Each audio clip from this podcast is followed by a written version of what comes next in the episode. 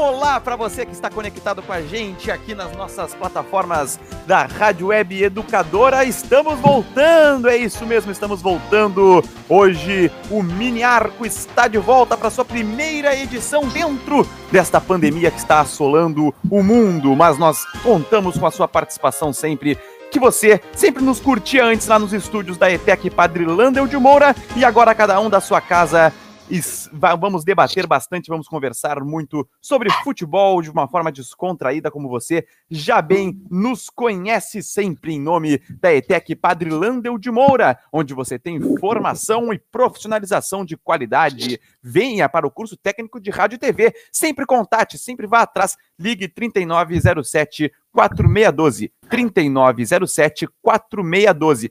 Lembrando que a ETEC Padre Landel de Moura está fazendo as aulas de forma online, de forma EAD. Os Verdade. alunos até apresentaram o trabalho de conclusão de curso, ou trabalho de conclusão de módulo, melhor dizendo, há uma semana atrás, portanto, está transcorrendo normalmente, estão transcorrendo normalmente as aulas na ETEC Padre Landel de Moura. Antônio Pereira, primeiramente, um bom dia, boa tarde, boa noite. Para ti, bom dia, para quem está nos ouvindo no formato podcast, pode ser qualquer coisa, qualquer horário. Antônio, Tá falando da onde, Antônio? Eu tô aqui da Zinha Cidade Baixa. E tu? E... Bom dia. E aí, Léo, como é que tá? Tudo bem? Bom dia, André. Bom dia a você que nos ouve. E para você que nos ouve, é um bom dia, boa tarde, boa noite, boa madrugada, né? Afinal, agora nesse formato de podcast, a gente não sabe muito bem que horário estaremos sendo ouvidos. De qualquer maneira, eu tô falando aqui de do Passo da Areia, também em Porto Alegre, próximo do shopping, que agora, não sei se vocês chegaram a dar uma olhada, pelo decreto ali que, que saiu recentemente do prefeito, vai se flexibilizar a abertura de restaurantes, shoppings e alguns outros comércios. Então, até os nossos apoiadores, que já já é, a gente vai falar um pouco mais deles, o, o Celso lá do Bar Imperial e o Bar do Chico também vão começar a abrir as portas aí devagarinho. Exatamente, exatamente. Eu até falei com o Celso ontem, já já eu trago mais informações quanto a isso. Também um bom dia para ti, André Neves. André, eu quero saber de onde é que tu está falando, Andrezinho. Bom dia, Léo. Bom dia, Antônio. Bom dia para quem nos escuta. Uh, eu tô em Tois, Léo. Tô no Olha litoral. Lá. Oh, maravilha, hein?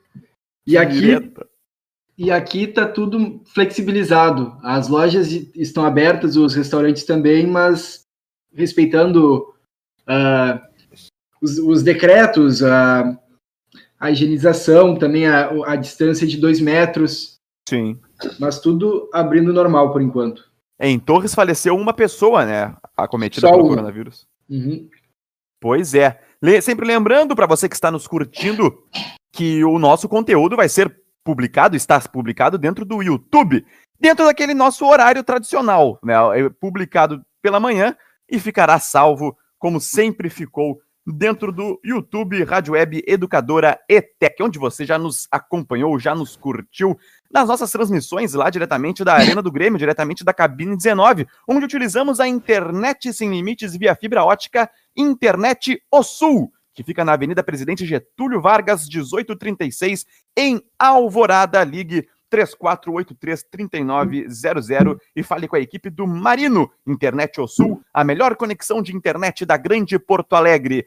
Como o Antônio já trouxe para a gente ali anteriormente sobre esse decreto do Marquesan que está sendo é, anunciado é, nesta, nesse dia, onde nós estamos gravando o programa, Vamos falar sobre os nossos bares que patrocinam aqui o nosso mini arco, o nosso caixa preta, as nossas transmissões diretamente da Arena do Grêmio, começando pelo Bar Imperial, que é um bar para reunir os amigos e degustar as delícias brasileiras, que possui três áreas, varanda coberta e descoberta, tem promoção de chopp das quatro às nove da noite, quando está no período normal, quando a vida voltar ao normal, fica na Rua Santana 375. Siga-os também no Instagram, arroba Imperial Poa. Eu tinha até comentado antes, hein, Antônio, que eu falei com o Celso ontem, troquei mensagens com o, o dono do Bar Imperial e mandei mensagens de apoio, tudo. Ele me explicou como é que está funcionando lá atualmente. Eles estão funcionando é, por delivery, é, mandando teleentrega, tudo mais. E esse decreto agora vai liberar 50% da capacidade dos restaurantes. Isso. Portanto, ele não vai conseguir ainda utilizar de forma completa.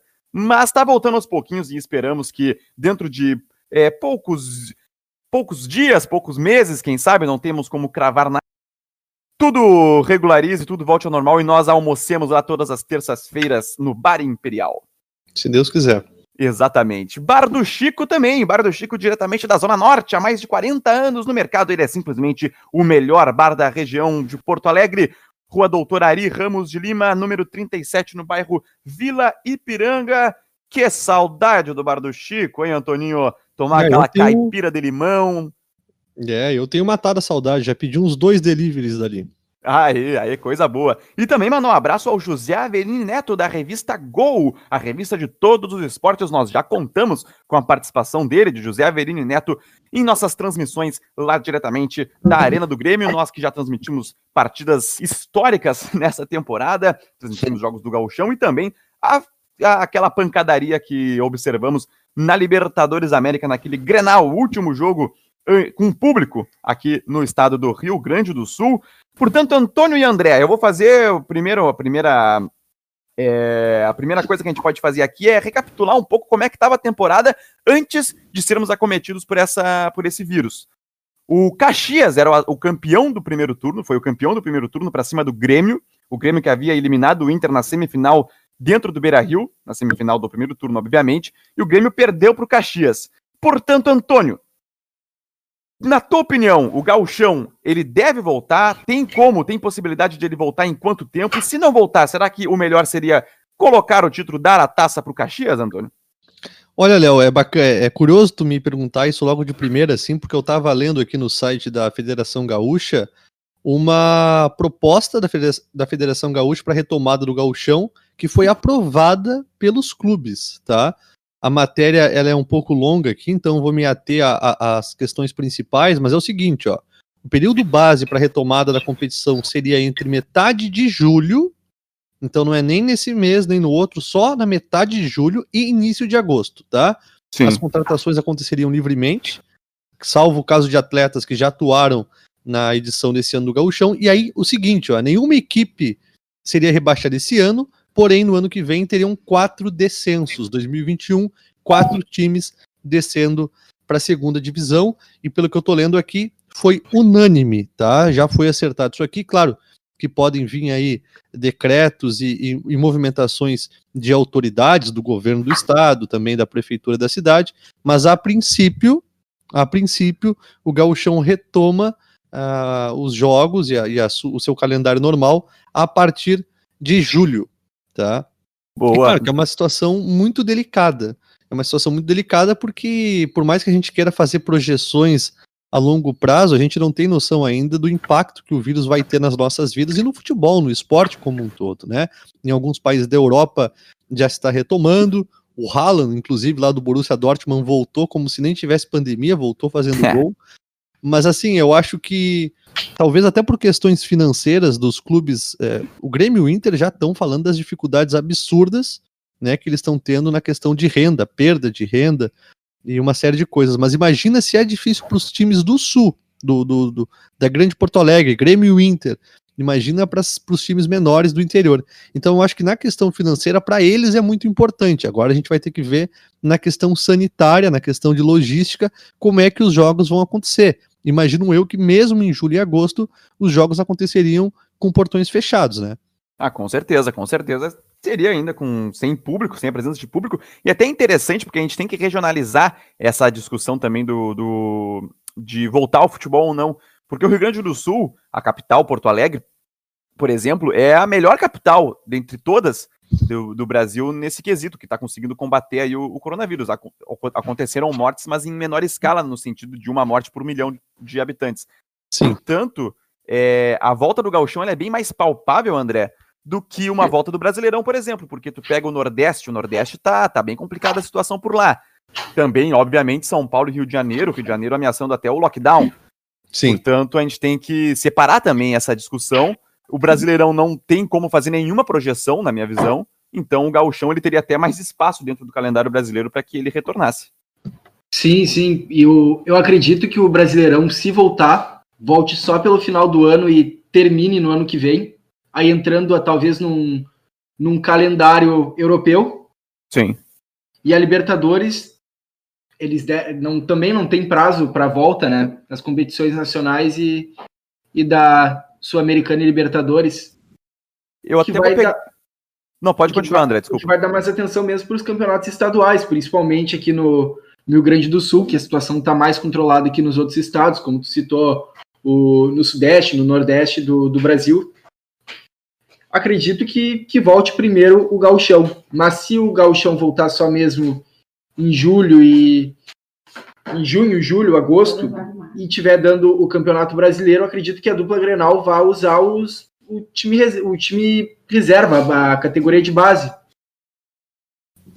Sim. É, até pegando a, o gancho aí do que tu falou, André, tu acha que o, a adequação do calendário brasileiro com o europeu agora seria ideal? A gente poderia aproveitar essa oportunidade, entre aspas, que estamos tendo para adequar e para regularizar o nosso calendário juntamente com o lá de fora? Acredito que sim. O campeonato argentino, o colombiano, eles, o chileno são campeonatos que já já tem o, a data europeia. É mais fácil também para os times argentinos venderem jogadores assim no, no final da temporada. Sim. Que fazer caixa, que é a principal forma de fazer caixa do, dos times argentinos. Mas eu também não sei como é que vai funcionar a questão no, do calendário europeu. Eu acho que eles vão até janeiro, já que falta menos de um mês e, tem mais, e teriam mais dois, três meses de, de futebol para acontecer. É a, Até o final da temporada deles. A Bundesliga, ali como o Antônio tinha falado antes, ela voltou, ela retornou. A, a Premier League, o campeonato inglês, já está autorizada a retornar e a previsão é que se, se faça isso em junho, na metade de junho. O campeonato isso. português também. Mas, é, e, mas tem outras, outros países que estão tomando medidas, é, caminhos contrários. Por exemplo, a França terminou a Ligue 1. PSG foi sagrado campeão. Já era. Na, na Escócia também, o Celtics foi consagrado Exatamente. campeão já. Então, então também lá a discussão ela também tem que, ela tem que ser variada. Como é que tu vai? O PSG acabou a, a, o campeonato francês, mas ele está classificado para as quartas de final da Champions League. Ele vai disputar só a Liga dos Campeões para finalizar a temporada. É uma situação bem complicada, né, Antônio? É, eu acho assim que essa movimentação que a gente está vendo, essa tentativa de retomada de campeonatos, ela se dá muito mais pela manutenção das questões financeiras do que por qualquer outra coisa. Porque se a gente for trabalhar aí com trabalhos essenciais, o futebol não chega a ser um, um, trabalho essencial, mesmo que seja o maior entretenimento, talvez, do mundo todo. A gente pode entrar no ponto de que, uhum. através do futebol, muitos empregos e muitos trabalhos se, se, se, vão, se vão linkando e eles são essenciais. Ok. Mas eu acho que essa retomada, essa tentativa quase que desesperada de, de, de retomar o futebol é por conta da, das obrigações financeiras, porque muitos clubes muitos clubes, você vê o Grêmio, por exemplo, que estava numa ascensão meteórica ali na, no controle de despesa, de organização de fluxo de caixa, o Grêmio agora tem um rombo. Né? O Grêmio teria um superávit com a venda do Everton, com uma possível, possível venda do Matheus Henrique, mas acaba que agora, por conta desse atraso de receita, de televisão, de, de uma série de coisas, o Grêmio acaba se endividando já, tanto com, com o Romildo falando da possibilidade de pegar empréstimos para tentar equilibrar minimamente a coisa. Mas assim, é, uma coisa que, que a gente pode ver assim de, de positivo, e eu não sei o que, que vocês pensam, porque há muitos anos se fala de uma normalização dos calendários, né? O calendário europeu seguindo o calendário aqui da América do Sul, na Argentina já é assim. Uhum. Acho que agora, talvez por conta dessa, dessa pandemia, a gente se veja forçado, e aí eu não sei o que vocês acham, se é bom ou se é ruim, de normalizar e de, de, de, de deixar tudo alinhado, calendário é, europeu e calendário aqui do, da América Latina também. Pois é, o que, se, o que sempre se bate contra é, sobre essa adequação do calendário brasileiro com o de fora é com o seguinte: é a questão do país ser um país tropical. Em dezembro e janeiro, jogos abaixo de um sol de 85 graus em Porto Alegre, e aí seria muito complicado. Eu re, rebato um pouco essa tese, no sentido de que nós já temos os campeonatos estaduais que, que iniciam-se na metade do mês de janeiro. Os times eles se representam na primeira semana de janeiro. Pois é. Sim. Então, não, na minha opinião, não são condições ideais. Tanto que eu sou a favor de, de o gauchão para a dupla Grenal, é, pelo menos, ou ser diminuído ou nem participarem. Só que, então essa tese, ela por ela, ela já meio que se quebra na minha visão. Então eu sou a favor, eu seria a favor sim de adequação, até por conta, e é para mim a principal, o principal fator para que isso acontecesse é com relação à janela de transferências, como o André falou, porque a principal janela de transferências lá de fora acontece no mês de agosto, onde está, estamos na metade da nossa temporada aqui. Entende? Então acabamos perdendo as nossas principais peças no meio de um planejamento, o, no meio de um processo. Quando os times brasileiros também vão contratar jogadores da Europa, eles precisam de um tempo para readequação ao futebol brasileiro, aos jogadores estrangeiros que nunca jogaram aqui. Sempre vem o caso do o Alex, o Nilmar, alguns jogadores que o Inter trouxe de volta no meio do ano, demoraram uhum. e foram só entrar, jogar o que sabem só na outra temporada. Sim, pois Isso é. atrapalha também, eles precisam de uma pré-temporada, que eles vieram de férias. Mas vocês acham que não, não seria também o um momento oportuno para se repensar o modelo, por exemplo, dos estaduais? Talvez não em todos os estados, tá? Mas, por exemplo, aqui no Rio Grande do Sul, é notório, se a gente for pegar num, num dado estatístico, agora a gente está tendo uma exceção, o Caxias foi campeão do primeiro turno, mas Grêmio e Inter são as maiores forças e estão sempre na linha de frente, sempre chegando às finais. Reconhecer isso, eu acho que é uma é um é algo muito fácil, né? São as maiores forças, tem maior investimento, uhum. naturalmente se espera que chegue sempre às finais ou ao menos na parte final do campeonato. Será que não seria interessante que Grêmio e Inter, eu sei que já se fala isso há muito tempo, já, já chegassem ali na parte semifinal, nas quartas de final, deixando para os clubes do interior essa, essa competição mais extensa e aí Grêmio e Inter entrando já na parte final? Olha, eu, eu tenho eu tenho opinião, como tu falou, esse é um momento talvez oportuno de fazer, oportuno de, de fazer isso.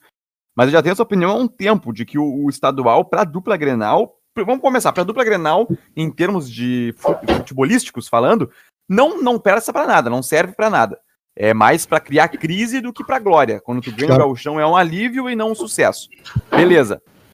O que acontece que para dupla Grenal é bom é a questão da cota de televisão, da cota que a RBS paga, que são em torno de 13 milhões de reais. Então os clubes contam, inclusive, com essa receita no planejamento para a temporada, para tentar fechar com superávit lá no final do ano, ou para fazer uhum. projetos a longo prazo.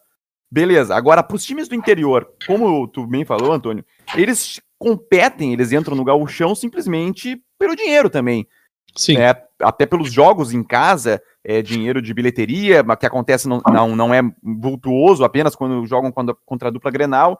Então também tem essas questões. Eu, até eu tenho uma discussão, eu tô fazendo lives no meu Instagram, não sei se vocês estão acompanhando, às vezes eu, eu faço, Muito às vezes boas não. ainda, hein? Tô acompanhando e eu sempre tenho gente que, que, que comenta, eu falo bastante sobre esse tema aí do gauchão, sobre a minha opinião, e muitos re rebatem, falando, pô, mas tu tá tirando a principal fonte de receita dos times do interior, coisa e tal.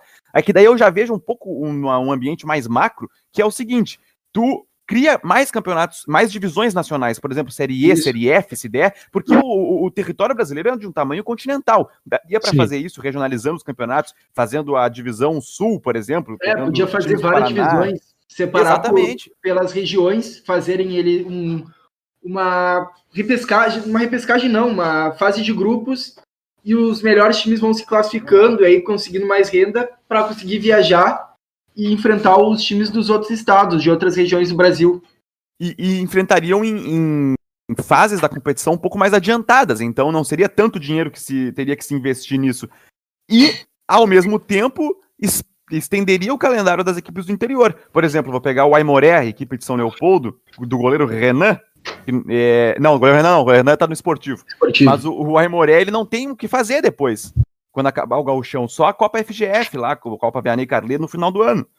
Então os contratos também são feitos temporários, de quatro meses, só para disputar o gauchão. Então tu teria uma maior profissionalização também das equipes do interior. Concordo. Então eu, eu, eu fecharia nisso. Ou pelo menos diminui o estadual para dupla Grenal, ou até retira-os da competição e estende o calendário nacional para as equipes é, inferiores, para as equipes né, do interior, por exemplo, do Rio Grande do Sul.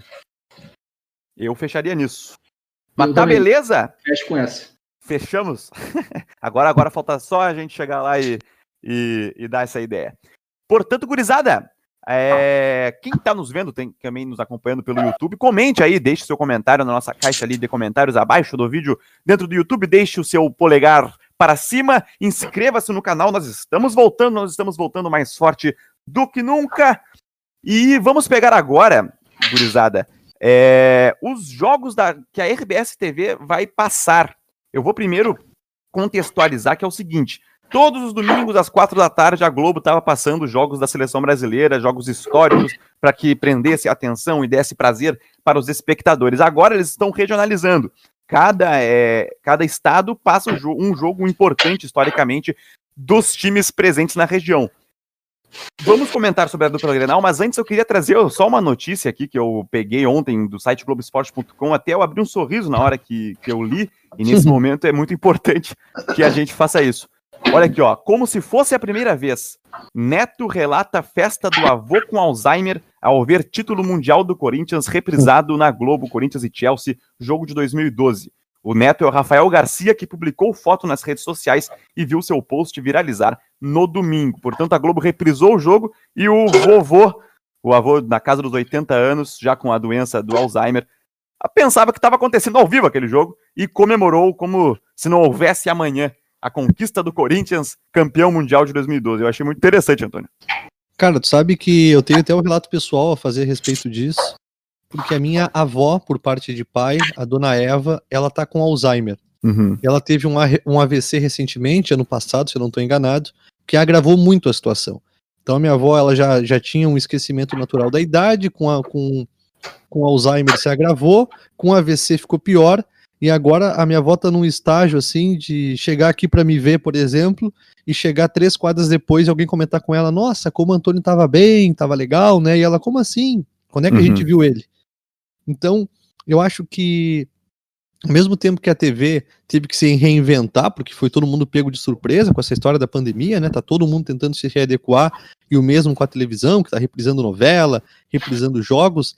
É uma oportunidade também pra gente, enquanto espectador, de recordar algumas coisas. Eu fico imaginando para essa para esse senhor aí que pôde viver como se fosse a primeira vez, porque acaba que para uma pessoa que tem Alzheimer, uh, a, as memórias de curta e média duração, elas são quase nulas, né? Elas, elas não existem, elas têm que ser recordadas o tempo todo. Ó, era o jogo, pode ser que amanhã o senhor nem lembre que viu o jogo, você entende? Pode comemorar de novo a, a conquista do Corinthians. Então eu acho muito bonito, assim, é um fator é, humanizador a gente ver essas pequenas coisas acontecendo também no cenário do futebol. Eu achei muito bonito, assim, é uma, é uma notícia bem bacana.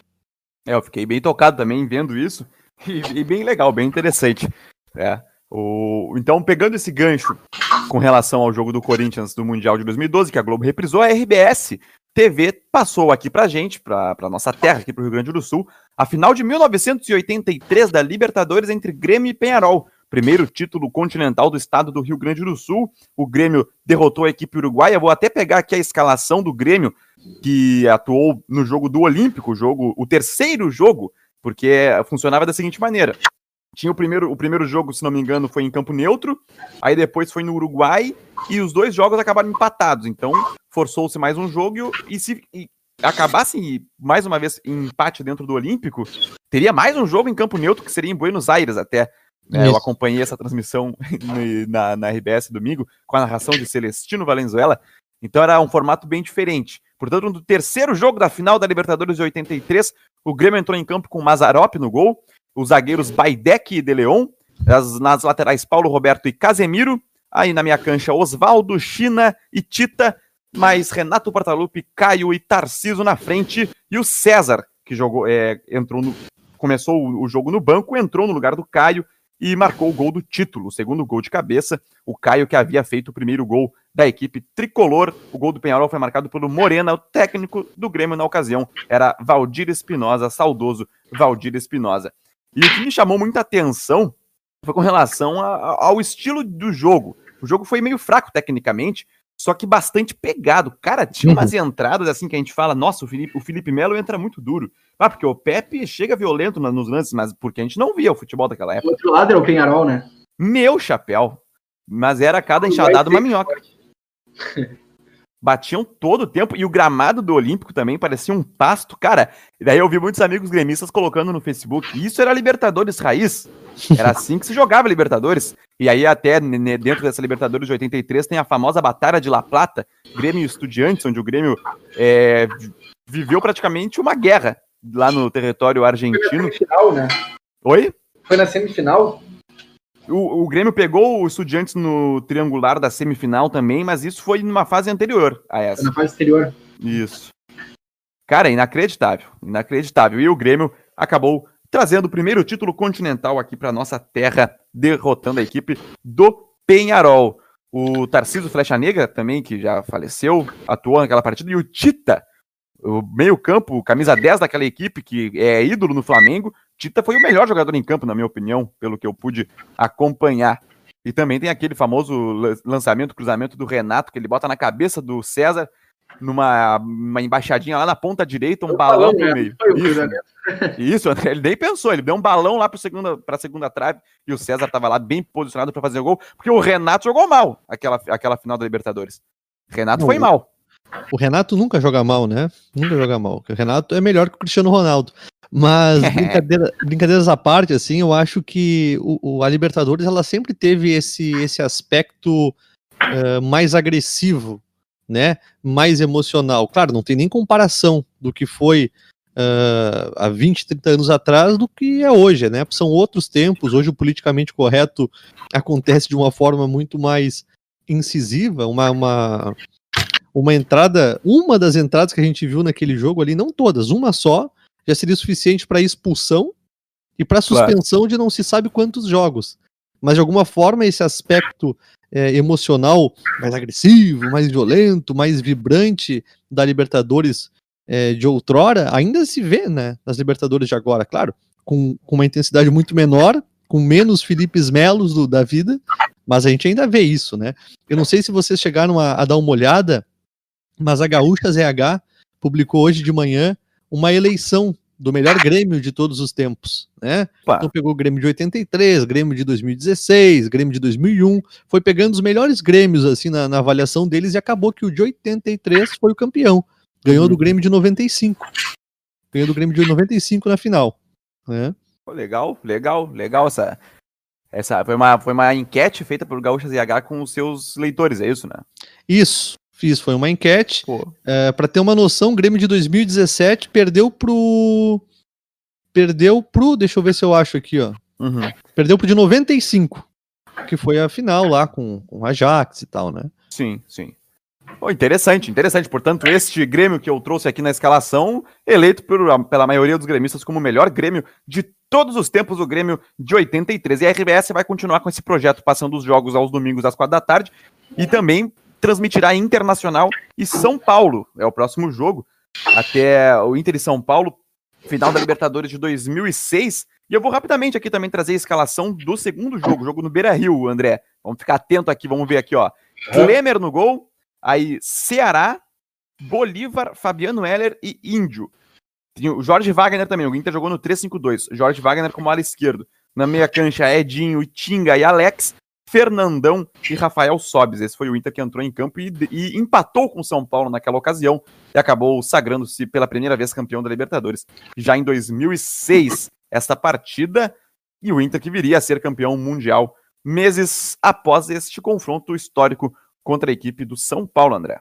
É, tu citou o Jorge Wagner na, na ala esquerda. Uhum nesse time do Inter não dava para entender quem era o lateral esquerdo. Ora era o Jorge Wagner, ora era o Alex. Eles trocavam bastante de posição no corredor. Porque nenhum dos dois tinha uma grande característica na marcação. Eram dois jogadores até bem semelhantes, meio campo, com um chute bem potente. O Alex era, era muito jovem na, naquela época, ele recém tinha chegado do Guarani de Campinas. O Alex. Os, os dois trocavam bastante posição ali pela ala esquerda. Uhum. Pois é, e até nesse jogo o Inter tava assim, o Fabinho, que tinha sido expulso no jogo de ida, com e aí o Índio. Né? Aquele, o Josué, que eles trocou tapas no primeiro jogo. Isso, o Josué foi expulso também até no, no, no, primeiro jogo. E o Índio entra no lugar do, do Fabinho e o Abel altera o esquema para esse 3-5-2. Essa é a história desta decisão. E tinha no banco de reservas nesse jogo Adriano Gabiru. não, entrou. não entrou, não entrou, ficou no banco. Entrou o Michel. Entrou o Michel é, nesse jogo Michel. e não o Adriano Gabiru.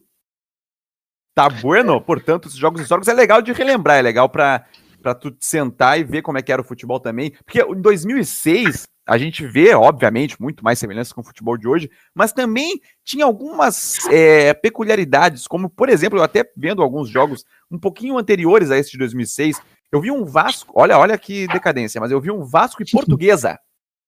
É, pelo Brasileirão de 2001, se não me engano. Não, desculpa, Vasco e São Caetano. Vasco ah, e São Caetano. Jogão, jogão. Jogo, que jogo bom. 3 Cara, a 1 pro, pro Vasco, né? Isso, esse aí, esse aí. tu também viu. Foi o.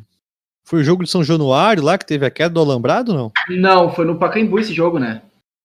Isso, se não me engano, foi no Pacaembu, foi depois no desse Pacaembu. do São Januário que foi interrompido. Isso. Ou não, não foi interrompido, ele foi até o final, se não me engano. Agora não vou, não vou saber. Não, foi interrompido. É. O time do, do Vasco tinha o Pedrinho, tinha o Juninho e tinha o Romário.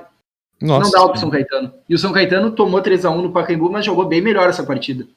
Não, e, mas o jogo em si, questões táticas, cara, bem, bem aquém do que a gente está vendo hoje. Eram quatro jogadores no ataque, por exemplo, do Vasco. Vou pegar o Vasco de exemplo. Aí perdi uma bola lá na frente e os quatro, ao invés de pelo menos três deles retornarem, que é o normal que a gente vê hoje, que a gente tem a discussão que o ponta tem que marcar o lateral adversário, tem que ir até a Sim. própria linha de fundo, eles ficavam lá.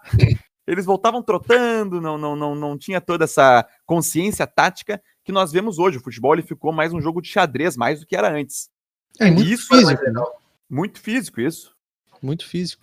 Eu acho que o futebol muda, não sei o que vocês pensam, o futebol ele vai evoluindo, vai passando por, por diferentes momentos. A gente teve um, momento ímpar uh, na história com a laranja mecânica do Cruyff, né, uhum. que até hoje eu não vi nada parecido, nada parecido. Quem está nos ouvindo procurar na internet ali, aquela marcação em que iam dois, três, quatro, cinco jogadores em cima da bola é surreal, precisa uhum. de muito treino para fazer aquilo, uma disciplina tática, um, uma concentração total, assim. E depois com o Barcelona do, do Guardiola, que faz a manutenção da posse de bola, a movimentação, a ocupação de espaço. Eu acho que o futebol Sim. das outras equipes, antes de conseguir é, tentar adotar esse modelo de futebol é, de posse de bola, que hoje a gente vê no Grêmio guardando as proporções, tá? Não estou comparando o Grêmio e, e Barcelona, mas os times tiveram que se adequar. Uhum. Então o que foi isso? Preciso, preciso marcar essa movimentação, então eu recuo. Então é ponta que antes só atacava marcando lateral.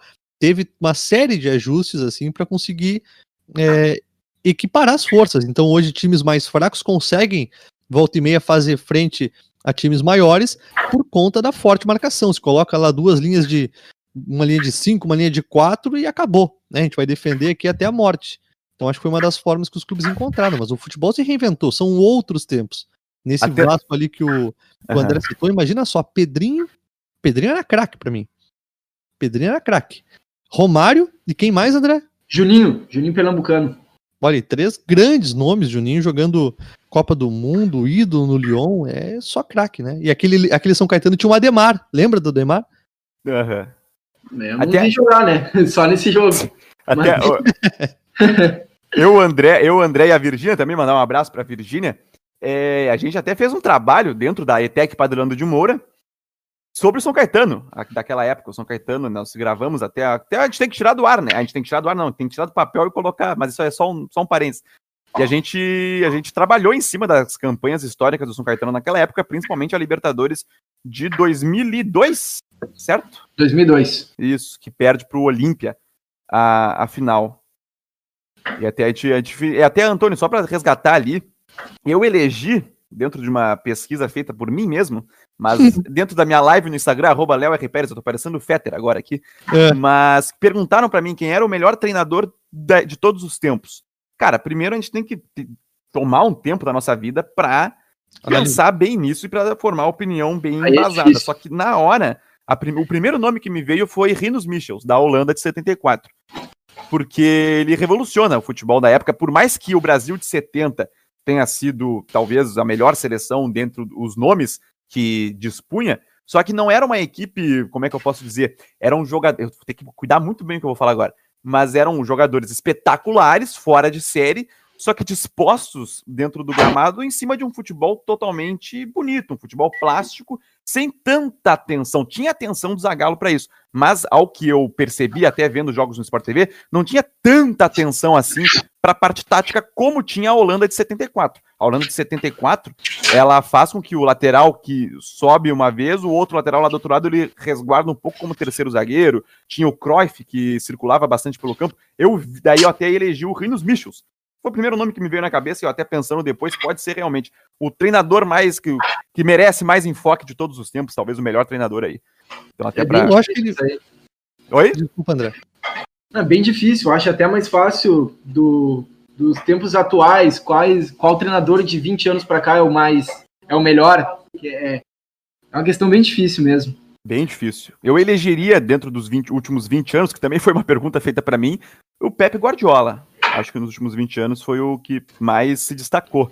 É que aí, aí, a gente vê os momentos pontuais em que o futebol ele tem um. São marcos no futebol, né? O que uhum. o, o, que o Rinos Mitchell fez com a seleção da Holanda é o completamente diferente da época. A gente tinha um, um Brasil uh, de outras Copas muito forte, muito dominante. O Brasil, lá na geração do Pelé, se impunha com, com muita força. E o que a gente viu na seleção da Holanda naquela Copa era algo que não sabia se como marcar, não sabia se como enfrentar.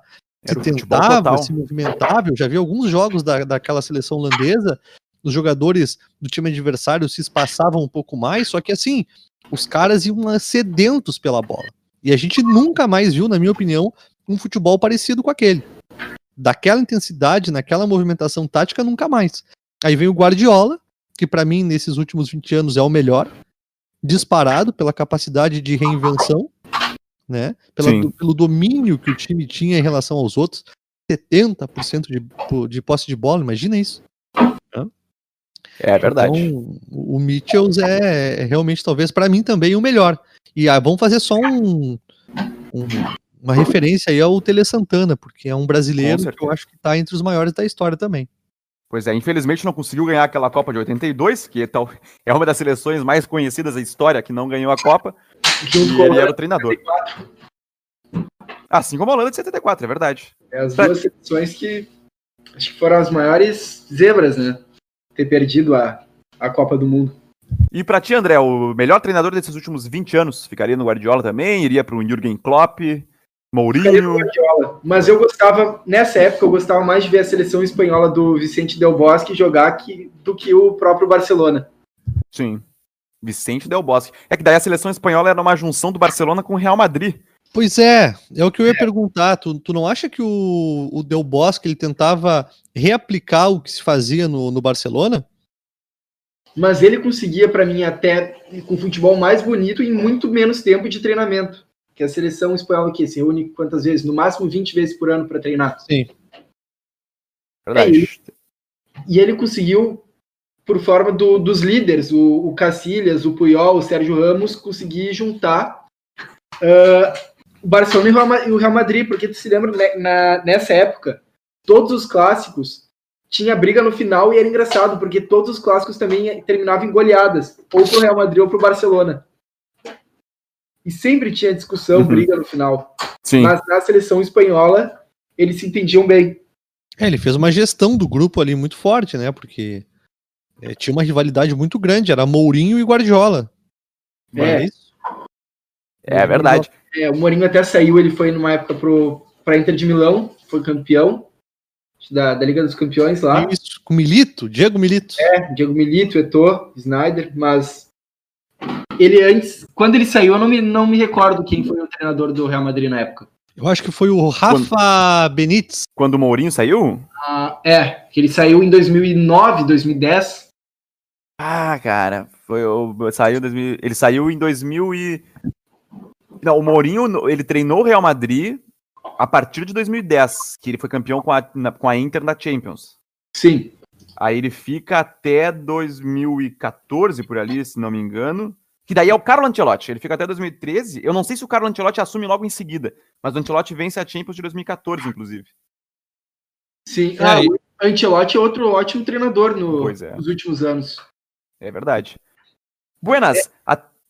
Ele treina Inter de Milão de 2008 a 2010, chega no Real Madrid em 2010, fica até 2013, depois vai para o Chelsea, Manchester United, e agora está no Tottenham.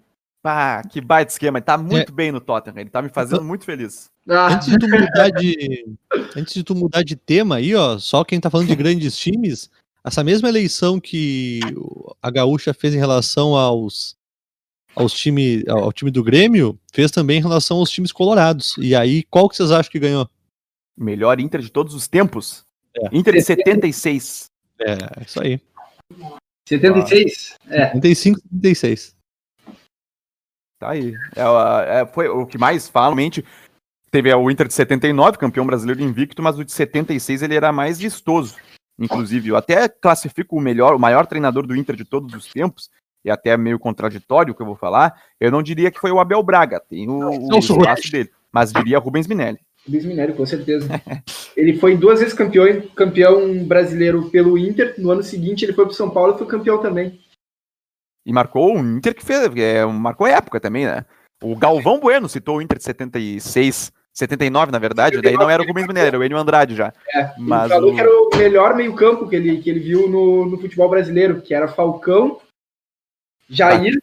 Carpegiani e Batista. E Batista. Isso. É, Eu Batista quero ver alguém falar. Eu é, dou 10 segundos para alguém falar algum time melhor que o Inter. Mas o.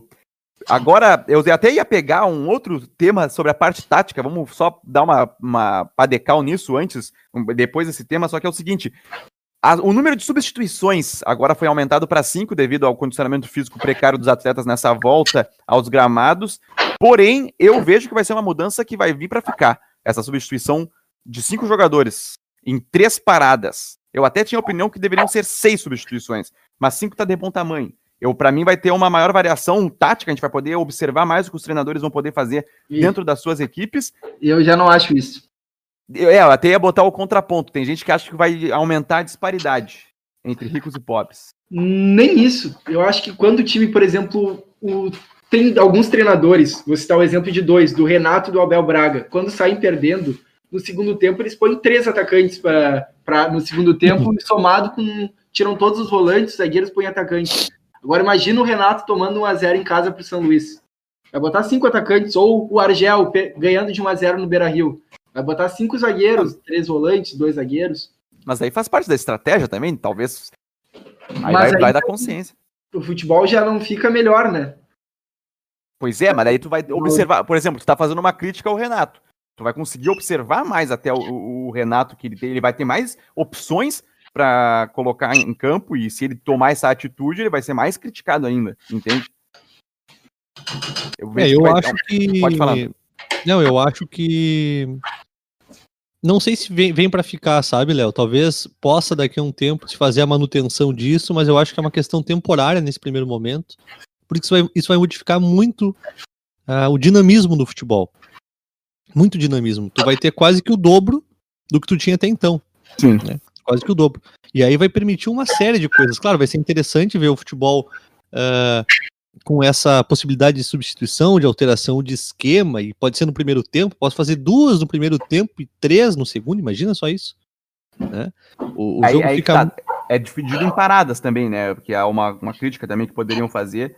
É dividido em paradas. Tu tem no máximo três paradas para fazer e cinco substituições. Aí tu pode espalhá-las conforme você bem entender dentro dessas três paradas. É, tu sabe que uma coisa que eu queria ver muito no futebol, e acho que talvez nunca venha acontecer, é a questão do VAR, já que a gente está falando de, de, mudanças na regra e tal, é, que o VAR não fosse uma, uma coisa constante, assim, que cada time tivesse, sei lá, um ou dois pedidos por jogo, sabe? De Sim, revisão, eu também. Como é no tênis, por exemplo. Tu tem uhum. dois pedidos e gasta eles e acabou. Porque eu acho que é, o futebol com substituição me lembra muito o futsal. Claro, são cinco. No futsal é ilimitado, é aquele entra e sai de jogador o tempo todo. Só que eu acho que a questão tática ela cresceria com isso também. Claro, a gente viria, veria alguns absurdos, né? Talvez o Renato botando quatro, quatro substituições no primeiro tempo que tá perdendo o São Luís. Mas é isso, né? Analisar também melhor os treinadores e as suas estratégias. Pois é, é até uma discussão bem boa essa aí também com relação ao VAR. Eu também tô mais ao teu lado aí, Antônio, em relação a pedidos. Aí tu tem desafios, onde tu desperdiça o desafio ou tu mantém. Isso aí é, pode, a gente pode voltar a discutir isso aí realmente, que é bem interessante. No mas vôlei agora, é assim, né? Vôlei, isso, tênis isso. também. Eu, mas agora eu vou querer mudar rapidinho para a gente falar, nesses minutos que nos restam, um pouco mais de 10 minutos aí, é, sobre transferências. Eu vou, eu vou começar trazendo só uma notícia que surgiu e provavelmente ela não vai ser concretizada até o upload do nosso programa. O Everton, é, o Napoli estaria interessado no Everton e disposto a pagar 156 milhões de reais ao atacante do Grêmio. Portanto, o Napoli estaria investindo 156 milhões. É um bom preço pelo Everton, André? É, 156 milhões de reais seriam 25 milhões de euros, né? Há um pois tempo é. atrás, eu acho que o Grêmio até conseguiria mais que isso. Mas uhum. eu acho uma boa hora para vender, porque além do Grêmio estar apertado agora em função do, do coronavírus, o, a, o caixa do Grêmio, o euro está muito alto, né? Já chegou a, a seis reais se o, algum time brasileiro quer vender jogador para a Europa, essa é a hora. E esses 25 milhões de euros viriam bem por ele. É Ainda mais que é um jogador que completa 24 anos esse ano. Eu acredito que tu falou uma coisa bastante certa aí, André, porque eu, eu vejo que os 156 milhões, se tu pega dois anos atrás, talvez ali, ah, 156 milhões pelo Everton, vende ou não vende? Não, eu acho que dá pra gente pegar um pouquinho mais. Eu acredito que os torcedores gremistas e dirigentes gremistas sonhavam com valores mais vultuosos que esses que eu acabei de falar. Porém, dado o contexto histórico que nós estamos vivendo e a necessidade que o Grêmio tem e vai ter ainda mais num futuro próximo, mais a valorização do euro, eu acredito que seria também uma boa venda aí, Antônio. Eu primeiro acho que não vai nem acontecer essa venda. Honestamente, acho que nesse momento o futebol recém retomando, a Itália foi um dos países mais atingidos. Os clubes estão mais pensando em como se equilibrar financeiramente do que investir. É, a gente tem uhum. rumor em cima do Everton há quanto tempo? Desde o final da Copa América, talvez até antes disso, assim como era com o Luan. Luan, cada mês tinha uma, uma sondagem acabou indo para o Corinthians por um valor super abaixo. Mas assim, nesse momento, claro, de pandemia, uma vez que isso se confirme, eu não sei se, se vocês chegaram a ver, mas eu acho que a saída do, do Everton para o Napoli tem, tem também a ver com a saída do Caleron. Isso. Né? E isso precisa se confirmar antes né? Que seria uma peça de reposição que eu acho que o Everton tem até mais potencial que o Caleron, com todo respeito ao Caleron. Mas eu acho difícil, viu? Nesse momento, uma transferência dessa com valores tão altos. Claro, eu acho que o, o que aconteceu com o Neymar lá no Paris Saint-Germain mudou é, a, a, numérica assim da, das cifras, mas eu acho que ainda é um valor muito alto para esse momento, sabe? Acho que, uhum. claro, se vier, vende rápido, nem pensa muito. Se não, acho que é, que é difícil. É improvável que se, se oferte essa quantia agora. Mas aguardemos as cenas dos próximos capítulos. E como, como estamos falando de um momento de muita dificuldade financeira, principalmente para as equipes brasileiras também, vamos falar agora de oportunidades de mercado. Porque eu até também eu conversei com o André antes do programa, ele já pegou aí uma página da fonte Transfer Market, onde ele vai nos passar também alguns jogadores sul-americanos, né, André, que estão com os contratos encerrando aí dentro de um mês, é isso? Isso. Então, vamos falar dos jogadores da realidade do futebol brasileiro ou a gente pode falar dos jogadores que estão sem contrato, tipo William, Thiago Silva, que termina o contrato agora e a gente não sabe que vão, que vão vir jogar aqui no, no Brasil? Pode trazer, pode trazer rapidamente também. Bom, os brasileiros que estão sem que estão terminando o contrato agora é o atacante William, o Thiago Silva, o meia Carlos Eduardo do Al Hilal, que jogou muito bem contra o Flamengo, o zagueiro Gemerson, aquele que era do Atlético Mineiro, passagem de seleção brasileira, estava no Mônaco. Um o volante Petros e o Rafael Carioca, dois jogadores que eu considero muito uh, que serão muito importantes para o Grêmio se eles trouxessem jogadores que serão titular. Também o, o atacante o Robinho tem 35 anos, já não considero muito importante. Não viria, não voltaria tão bem o, o Robinho até que está com problema de balança, está acima do peso. Olha só. E o lateral direito, Mariano, aquele que era do Fluminense, tá no Galatasaray, 33 anos. Acredito também que nem Inter nem Grêmio vai investir nesse jogador, já que os dois. O Grêmio contratou dois laterais, o Orejuela e o Vitor Terraz, e o Inter contratou o Sarabia, lateral da seleção argentina. Acho que nesse momento o Mariano não despontaria interesse da dupla Grenal, que já despontou interesse em outras oportunidades. É. É o, o Mas esse, me... Pode esse falar. William que tu fala, André, é o William do Chelsea. É, o William do Chelsea. O que tu Nossa. ama. É, eu gosto desse jogador. Qualquer um, né? Qualquer time do Brasil acho que é titular. É, mas eu acho que ele não volta agora. É, eu acredito que não também. Aí do Thiago jogadores... Silva, hein? Já pensou? Vitor, ah. Vitor Cuesta e, e Thiago Silva? Pode ser que o Fux roube a vaga dele, né? Porque o Fux é muito elogiado. o Kudê ia, ia bancar o Bruno Fux, que tem uma melhor saída de bola que o Thiago Silva, acho. Eu acho.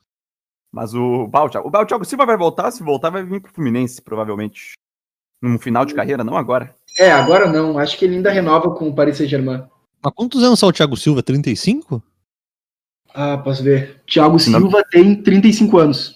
Pois é, já não é um menino, né? Vamos lá, todo mundo vai virar o Zé Roberto agora. Não, mas proposta para continuar no futebol europeu, ele, é, ele deve ter, né? É um puta zagueiro. O Milan quer ele de volta. Olha aí. É, o, o Milan, os, os times italianos, vamos fazer uma janela aí da, da pandemia, estavam se reforçando, né? Talvez até para tentar fazer frente a Juventus. O, o Inter de Milão com o uhum. Lukaku, Alexis Sanches. Eriksen. Eriksen. O Lautaro Martins, que não foi uma contratação de peso, mas é um grande jogador, talvez o que mais se destaque. A Inter de Milão pagou mais de 100 milhões por esse jogador. É. O futebol italiano ele estava mais equilibrado que nas últimas temporadas. A Juventus estava na liderança, mas a não. A Atalanta estava muito bem também na, na Liga dos Campeões. Pois é, a gente tá falando do Napoli levar o melhor jogador, talvez, em atividade, ou ao menos um dos três, Gabigol e, e Bruno Henrique, pro Napoli, né? O Cebolinha é. iria pro Napoli, então pensa bem. É verdade, é verdade. Tem os jogadores sul-americanos aí também, André, é isso? Tem sim. Os argentinos, você está agora o, o zagueiro Garay, que tá no Valência, de 33 uhum. anos, ex-Real Madrid. O Nico Gaetan, que ele, só que ele recém chegou no Lille. Ele, tá, ele fez um contrato só de seis meses, mas ele só fez quatro partidas. Ele estava no futebol americano. Acredito que ele vai renovar agora. Também o José Sim. Sosa, que está jogando na Ucrânia, jogador que jogou Copa do Mundo já pela Argentina no meio-campo. Também o Tevez, está terminando o contrato. O Corinthians estava de olho no Tevez. É. É, o Corinthians, o, o Escoco também, que Olha. já descartado pelo Marcelo Medeiros. Não dá. pois Não é, surgiu, surgiu essa, informa essa notícia aí também aqui no, na, na, nossa mídia, aqui no Rio Grande do Sul, de que o, o Escoco poderia estar voltando para o Inter, mas daí foi fortemente rechaçado pelos dirigentes colorados. Ele disse que não tinha adrenalina para jogar no Inter. Aí foi pro Sunderland. É. Por favor, né? Por favor. É, mas o Tevez seria legal, hein? O Tevez até numa estratégia de marketing aí ia ser Só bacana ter o Tevez. Porque o Tevez está andando se arrastando. Eu tenho tava acompanhando os jogos do, do Boca Juniors no campeonato argentino. Ele até fez o gol da, da final, Isso. mas faz tempo que o Tevez não joga um bom futebol. É porque acontece um fenômeno muito interessante com o Tevez, guardando as proporções também do que aconteceu com o Romário, né? O Romário, quando veio uh, do Barcelona pro, pro Flamengo, o Tevez, quando sai da Juventus e vem pro Boca, num, talvez na melhor fase da carreira dele, é. se destacando durante o ano. Só que como decaiu o futebol dele aqui, né? É, Sim, não é. teve a mesma competitividade que ele teve na Juventus. O time da Juventus também era muito bom, Pirlo, Pogba. É.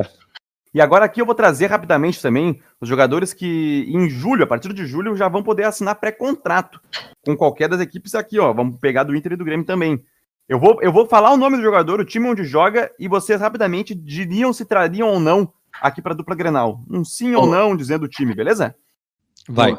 Wagner Love do Corinthians. Não. Sim. Tá, bueno. Já tem 36 anos. É, você já tá mais velho. Mas tem o Bocelli também, que poderia já assinar um pré-contrato. Sim, esse Não. sim. Então, também. Diego Alves, goleiro do Flamengo? Sim. Hum. Sim pro não Grêmio, gosto hein? Diego Alves. Não gosta? Sim pro Grêmio. Eu não acho que o eu acho que o Inter já tem dois bons goleiros, não do nível do Diego Alves. Eu prefiro o Diego Alves, mas eu acho que eu não investiria nisso. O Diego Alves viria com um salário na casa de um milhão. E sempre lembrando que a gente está fazendo aqui um exercício de futurologia, mas é que é bem complicado de trazer um Diego Alves, o próximo jogador que eu também vou falar, mas é até um, uma questão lúdica aqui para que a gente faça algumas projeções. Tava falando, Antônio? Não, não, para mim o Diego Alves não. Eu não gosto dele, eu prefiro o Vanderlei. Tá bueno. Diego Ribas. Sim, sim. Boa. Berril. Não. Não. Não, né? Casares. Não. não. Vitor, goleiro Vitor, do Atlético? Não. Não. Também não. Juan Fran, lateral de São Paulo? Não. Não, também. Anderson Martins, zagueiro de São Paulo? Não, já foi o tempo dele. Não. Tá bueno. Nenê, atacante do Fluminense? Não. Atacante, meio campo, tu disse? Meio campo, é meio atacante isso? Não. É, o Nenê, é, exatamente. Aí pegar os jogadores da dupla Grenal, que também vão entrar aí num, num período aí de pré-contrato também que poderiam assinar. Tá bueno? D'Alessandro. Sim. Mas o D'Alessandro é, é, é, complicado, talvez ele não, não fique nem. Esse sim, é, esse sim é pra saída da. Não, pra sair agora, do Inter agora não precisa disso. O Grêmio precisa, às vezes, desse, desse jogador assim que o D'Alessandro acho que se encaixaria muito bem no Grêmio, mas ele jamais iria. Ah, não, óbvio que não. Rodrigo Lindoso também vai, vai entrar nessa. Tem o Thiago Galhardo. Também poderia. Tem que ficar, tem que ficar. É, esse aí tá jogando bola. E tem mais um jogador que eu levantei que é o Rodrigo Dourado. O Dourado ele já tá em tratativas com a direção do Inter. Já vai completar certamente um ano sem um... disputar uma partida. Eu vi um vídeo do Nicola hoje, do repórter Jorge Nicola no YouTube dele, que o Flamengo estava tentando se acertar com o Dourado, mas que ele falou com a direção do Inter. E um representante da direção do Inter disse que o Inter já prepara o anúncio da renovação dele para ainda esse mês. Opa. Ah, boa. Então tá bueno. Aí, no, por parte do Grêmio, temos dois jogadores que recém chegaram. Diego Souza. Queria ouvir o opinião do Antônio até quanto a isso. Ah, olha, eu já critiquei tanto o Diego Souza, já queimei tanto a língua que assim, ó, fica aí, Diego Souza, fica aí, vamos pagar para ver mais um ano. Diego é, Souza e, e o André, Como é que vai ser a temporada do Diego Souza? Se ele fizer uma boa temporada com um contrato com um salário não muito alto no ano que vem, de um ano, poderia renovar. E Thiago Neves. Não. Olha. E aí não renova. É, eu tô bem decepcionado com o Thiago Neves. Eu lembro que na, nas projeções do começo do ano eu, eu, pensava que ele poderia até botar o Jean-Pierre no banco se ficasse lá meio que dormindo. E olha, o Jean-Pierre com uma perna jogou mais do que o, do que o Thiago Neves. Aquele jogo contra o São Luís. Famoso é. jogo contra o São Luís. Ele Buenas fez Guris. Fez gol, fez gol. Buenas Gurizada Mendonça.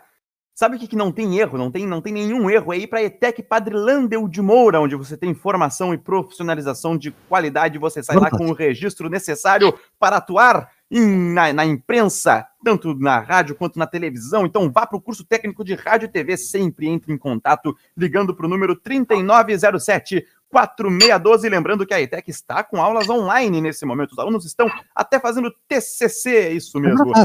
É verdade, é verdade. Mandar um abraço pro Bar Imperial, o Bar do Celso, um bar para reunir os amigos e degustar as delícias brasileiras. Em períodos normais tem sempre promoção de chopp todos os dias. É raro um lugar que tenha promoção de chopp de segunda a segunda, das quatro até as nove da noite. Fica na Rua Santana 375. Siga-os também no Instagram, arroba Imperial Poa. A revista Gol, revista de todos os esportes, Abraço aí, José Avelino Neto, é a revista Gol, sempre presente. Bar do Chico, que está há mais de 40 anos no mercado, o melhor bar da Zona Norte de Porto Alegre, fica na rua Doutor Ari Ramos de Lima, número 37, bairro Vila Ipiranga. Faça como Antônio, sempre peça a teleentrega do Bar do Chico. Também a Internet Osul, mandar um abraço ao Marino, conexão internet sem limites via fibra ótica, na Avenida Presidente Getúlio Vargas, 1836, Internet Osul, a melhor conexão de internet da Grande Porto Alegre. Antônio Pereira, muito obrigado. André Neves, muito obrigado também. Cada um da sua casa, participando aqui do mini arco que você acompanhará nas nossas redes sociais. Dentro aí você está no canal do YouTube Rádio Web Educador ETEC. Antônio, um forte abraço. Valeu, Léo. Valeu, André. Muito obrigado. Até semana que vem. Vamos falando aí. Abraço, André Neves, diretamente de Torres, hein, do litoral é. norte gaúcho. Então tá, Léo. Te mando um abraço de Torres, então. Tá bueno, mas que inveja, hein, tia. Aí eu que tô momento... aqui do lado da cidade baixa, vendo os bares todos fechados e o André tá lá e diretamente de Torres participando do mini arco. Então, um forte abraço a todos, até a próxima. Ficamos por aqui. Tchau!